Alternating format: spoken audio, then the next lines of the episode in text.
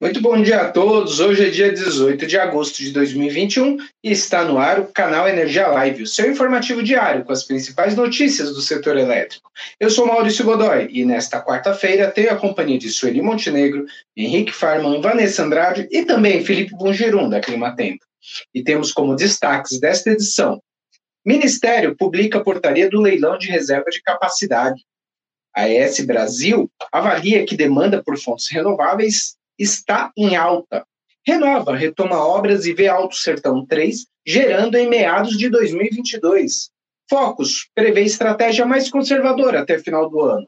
E temos ainda a coluna Clima Tempo, ao vivo, e o nosso giro de notícias.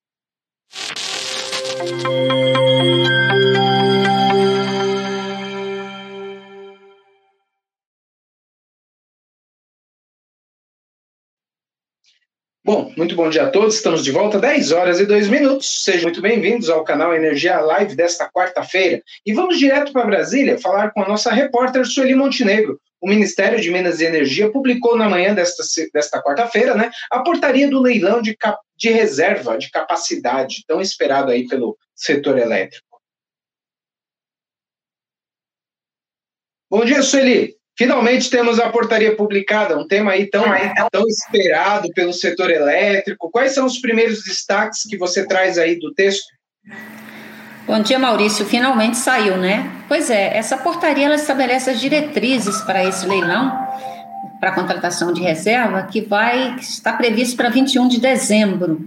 É, vai ser o primeiro certame desse, dessa modalidade para compra de potência de energia e vai ser direcionada a usinas hidrelétricas e a termoelétricas apenas, tá? Termoelétricas a gás.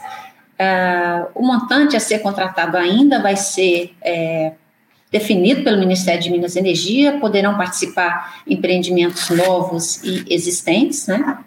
E uh, esse, uh, esse tipo de certame, ele, na verdade, ele marca a transição para a adoção daquele, daquela contratação em separado de lastro e energia, né?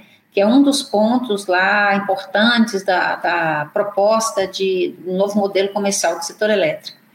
Ah, o prazo para cadastramento de empreendimentos na empresa de pesquisa energética, ele termina às 12 horas do próximo dia 3 de setembro. Ah, as distribuidoras que vão poder adquirir essa energia é porque você vai ter a contratação de energia associada à potência de termoelétricas com uh, inflexibilidade de até 30%.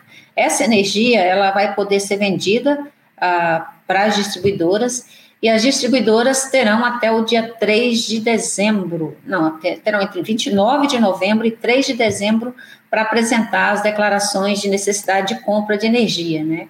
Ah, esse, esse, é esse aí é o essencial da portaria, que eu estou resumindo, mas a gente vai ter um detalhamento maior no portal e quem tiver interesse vai poder ler a matéria durante o dia. Eu retorno com você, Maurício. Legal, Sueli. Agora, Sueli, vamos para o nosso dia a dia, né? A reunião da ANEL ocorreu ontem, né? E quais as deliberações que você traz como destaque aí, além daquela lá da segurança de mercado, né? Que já foi abordado aqui no canal Energia Live de ontem? Pois é, além dessa aí, que foi, é um, foi um tema é um tema importante, né? A, a gente teve também a aprovação da revisão tarifária da Celesc Distribuição, que vai ter um aumento médio aí de 5,65% na tarifa a partir do dia 22. A ANEL estabeleceu também os critérios para operação e contabilização da energia da, da UTE Termo Ceará. É uma térmica a gás, mas ela tem como combustível alternativo óleo diesel e na última reunião da Câmara, da CREG, né, aquela Câmara que está gerindo a, a, crise hídrica, foi autorizada a, a, operação a diesel, né, e aí a ANEL ficou a, na obrigação de estabelecer as condições aí para a entrada em operação dessa, para operacionalização desse processo aí de, de operação da térmica. Uh, essa, essa operação ela vai acontecer até a entrada uh, do terminal de regaz, regazeificação da, do, de Pecém, lá no Ceará. Enfim, a, a, a CREG já determinou que, que a, a Petrobras vai ter até o início de setembro para resolver essa questão do, do, do terminal lá, essa usina da Petrobras, né? E ela já começa, então, a operar com um custo variável unitário de R$ 1.551,12 por megawatt-hora, é um custo bastante alto, e esse valor ele vai ser atualizado mensalmente, porque a gente sabe que o diesel ele, tá, ele oscila de acordo com os preços internacionais do petróleo, né? Então, assim, ah, ele vai ter esse valor vai ter que ser calculado mensalmente a cada vez que ela cada mês que ela operar, você pode ter um valor diferente aí de custo, né? A gente teve também a homologação parcial do resultado do leilão para suprimento dos sistemas isolados, que foi realizado esse ano. Além do que eu já mencionei de consulta pública sobre a questão do, do, do, dos desligamentos dos agentes de mercado, a gente teve umas outras consultas públicas aí.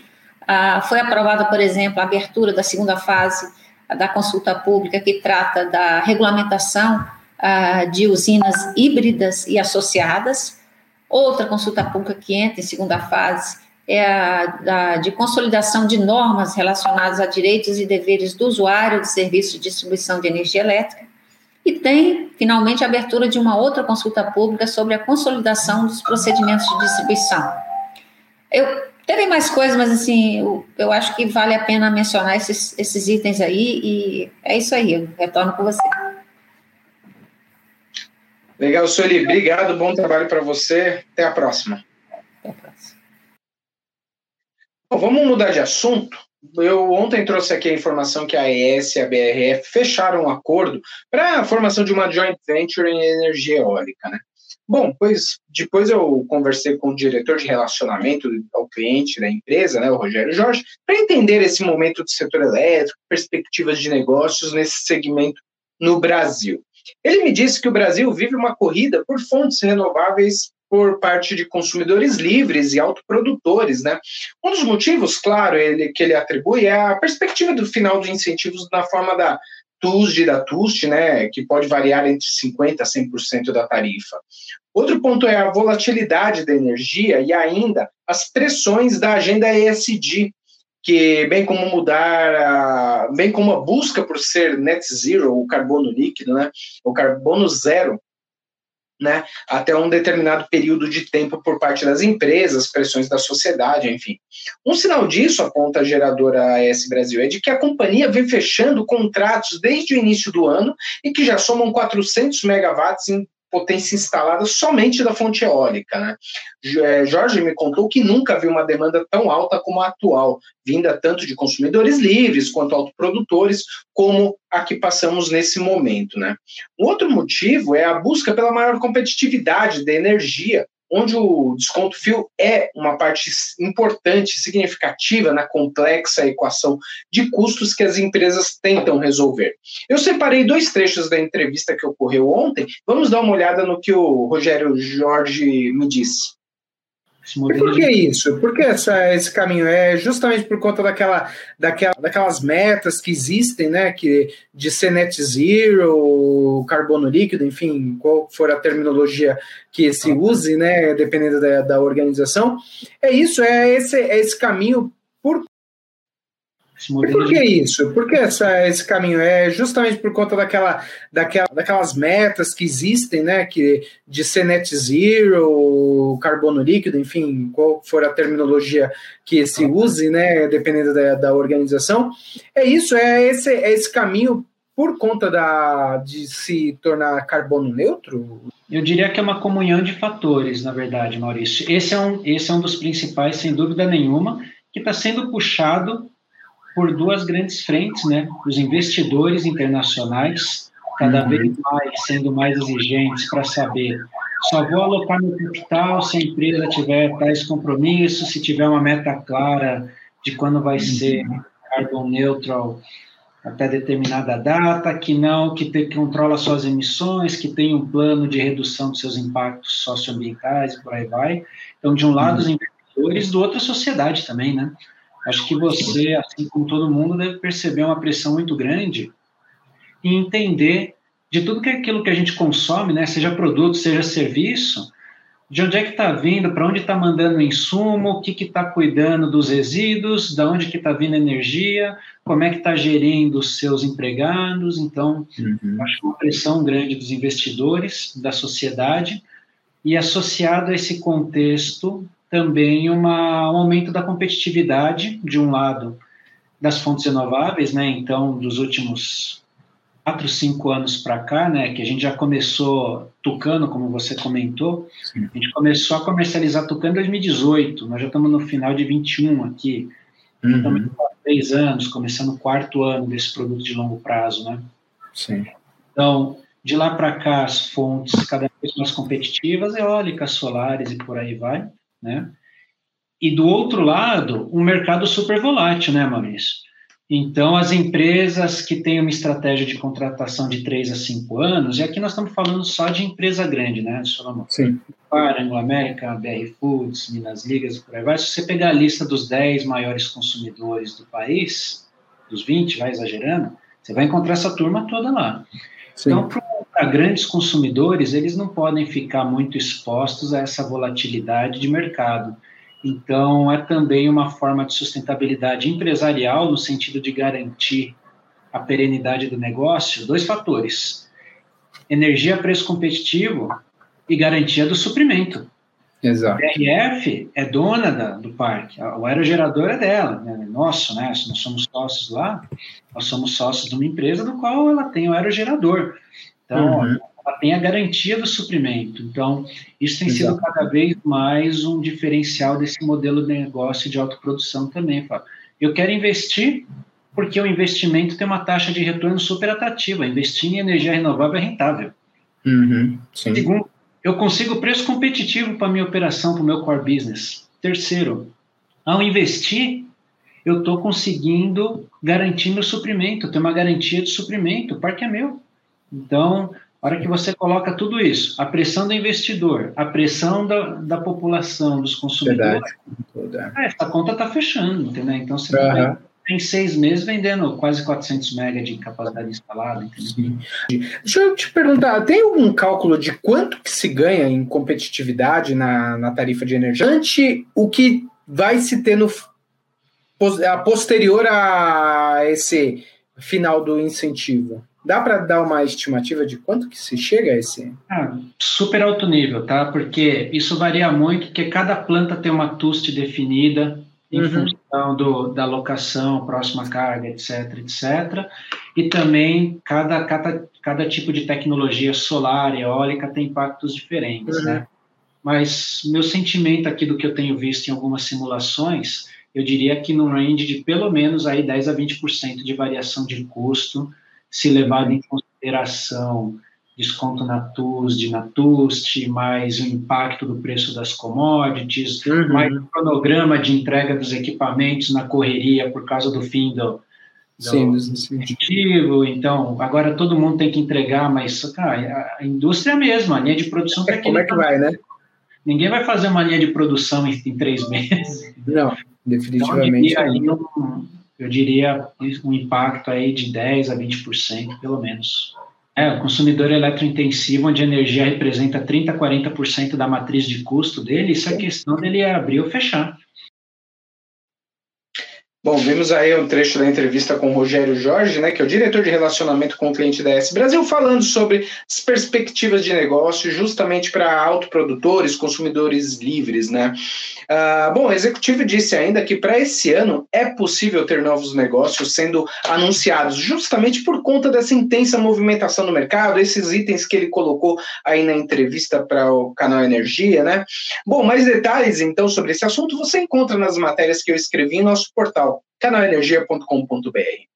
Mas eu ainda não terminei né, a minha participação aqui das matérias. Eu acompanhei ontem a teleconferência da Renova ah, bom, a geradora, ainda nesse campo de energia eólica, né, apresentou uma, uma perspectiva para, para a entrada em operação do comercial do seu projeto Alto Sertão 3, a fase A, já que a fase B foi vendida. Né?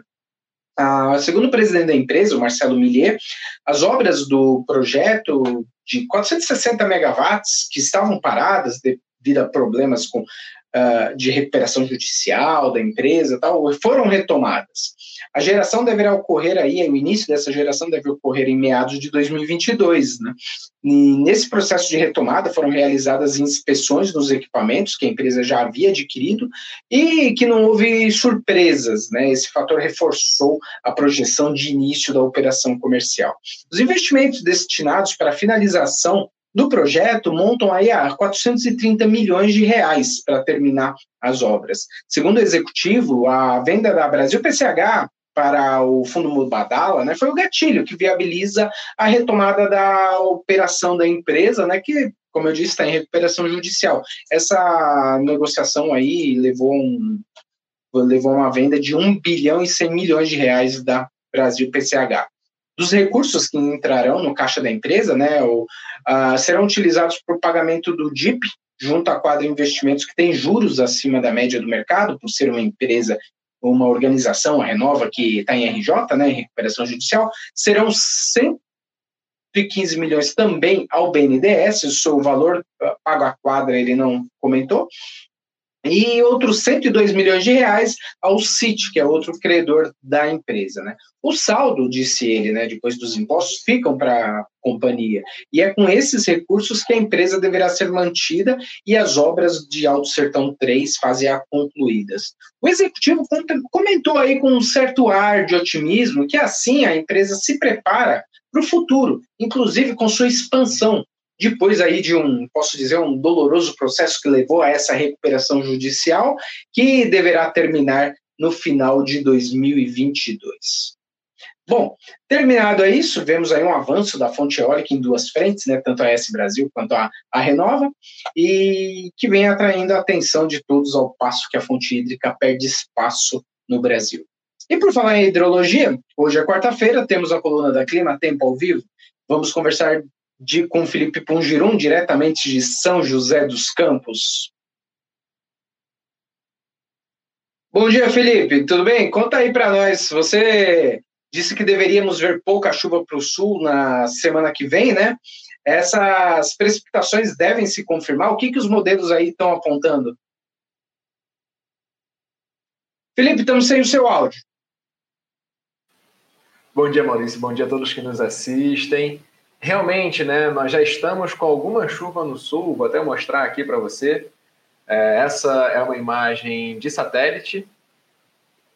Então, só mostrando a minha tela aqui.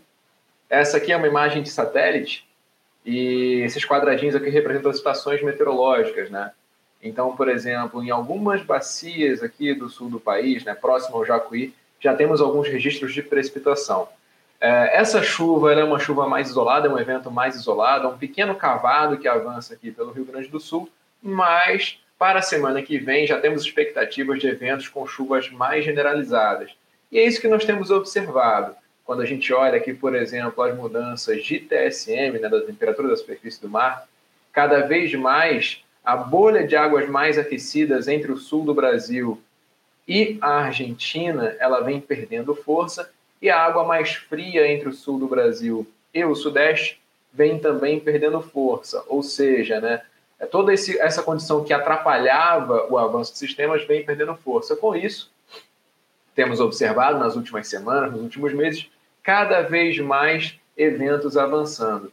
Quando a gente olha aqui, por exemplo, os mapas de chuva para os próximos dias, colocando aqui previsão, comparação entre o modelo europeu na esquerda, o SMWF, e o modelo americano, o GFS, na direita, nós já vemos nos próximos dias, aqui, ó, dia 22, já avança uma configuração de chuva mais generalizada aqui pelo Rio Grande do Sul.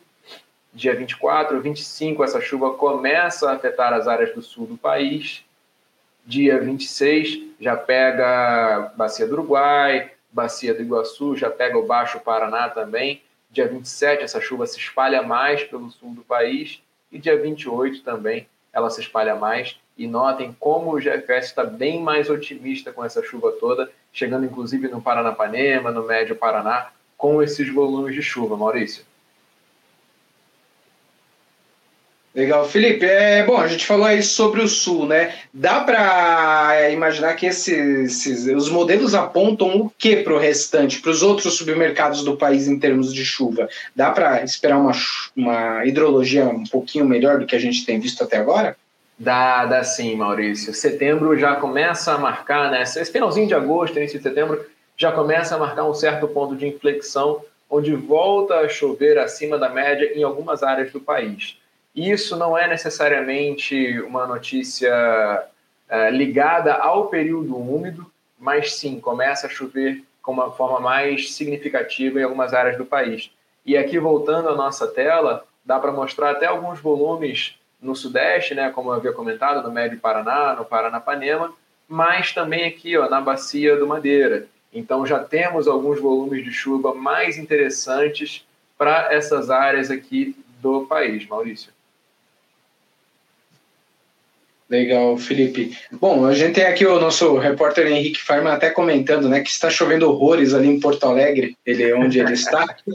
Deve ser um, um dá para afirmar que no próximo período úmido, o que que teve alguma mudança da semana passada para hoje em termos de laninha ou o laninha ficou mais fraco, mais forte? Como que tá? Não, essa continuamos com essa expectativa de laninha para o próximo período úmido.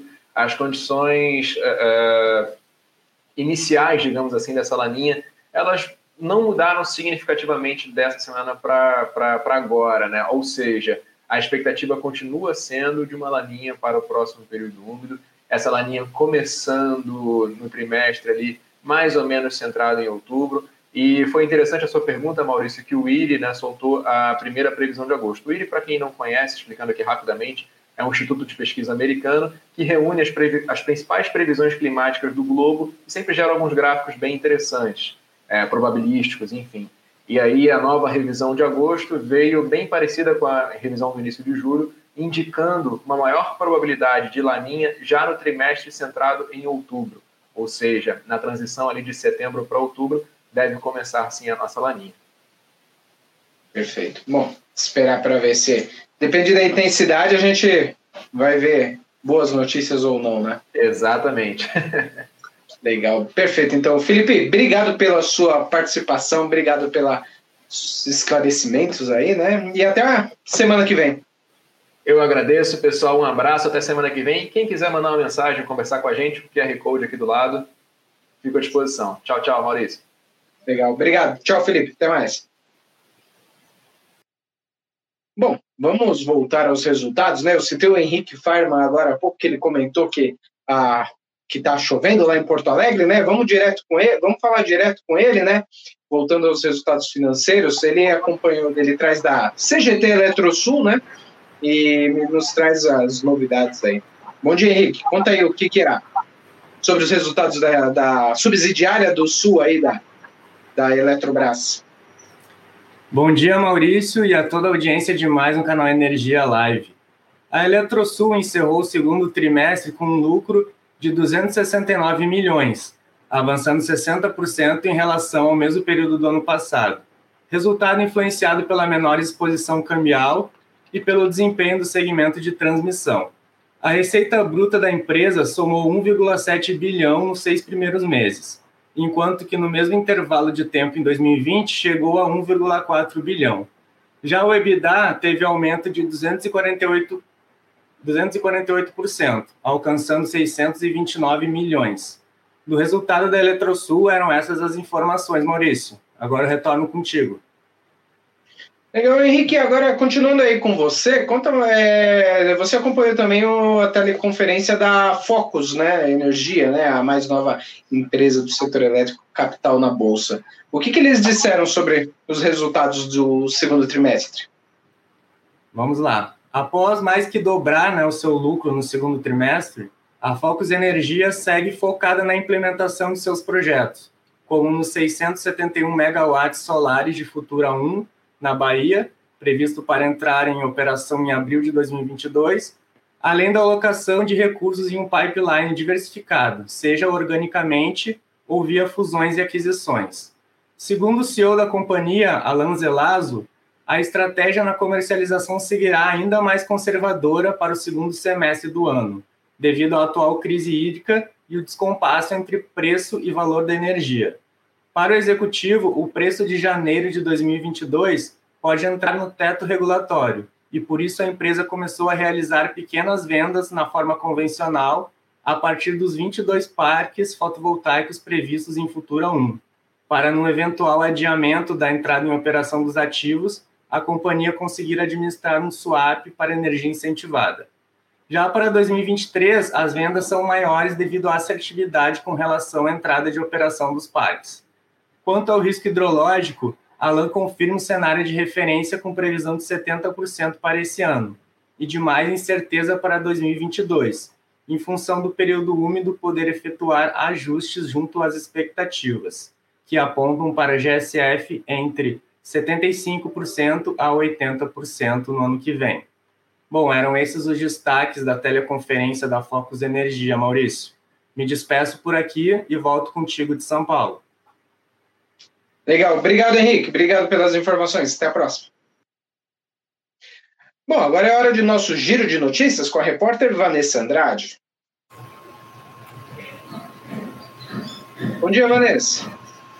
Olá, Maurício, bom dia, bom dia a todos que nos assistem. O nosso giro começa com os reservatórios. A região Sudeste e Centro-Oeste teve redução de 0,1 ponto percentual e operava com 24% de sua capacidade na última terça-feira, 17 de agosto, segundo o boletim da ONS.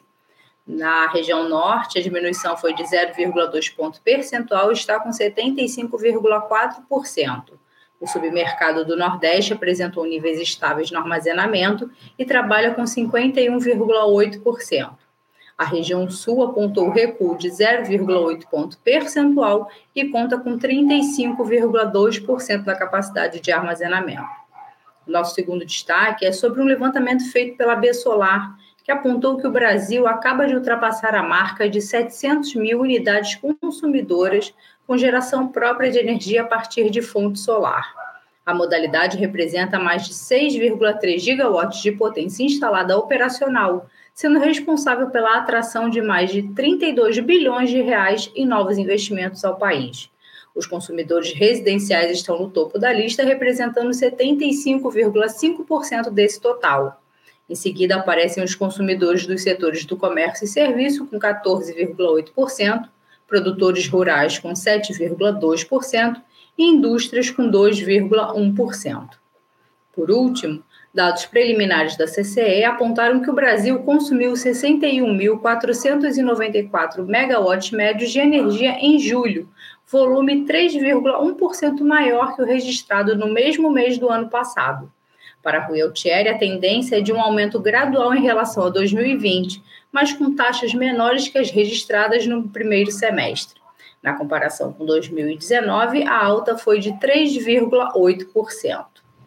Bem, Maurício, esse foi o giro e eu volto com você. Legal, obrigado, Vanessa. Até a próxima. Bom, e assim então termina a edição desta quarta-feira do canal Energia Live. Obrigado pela sua companhia.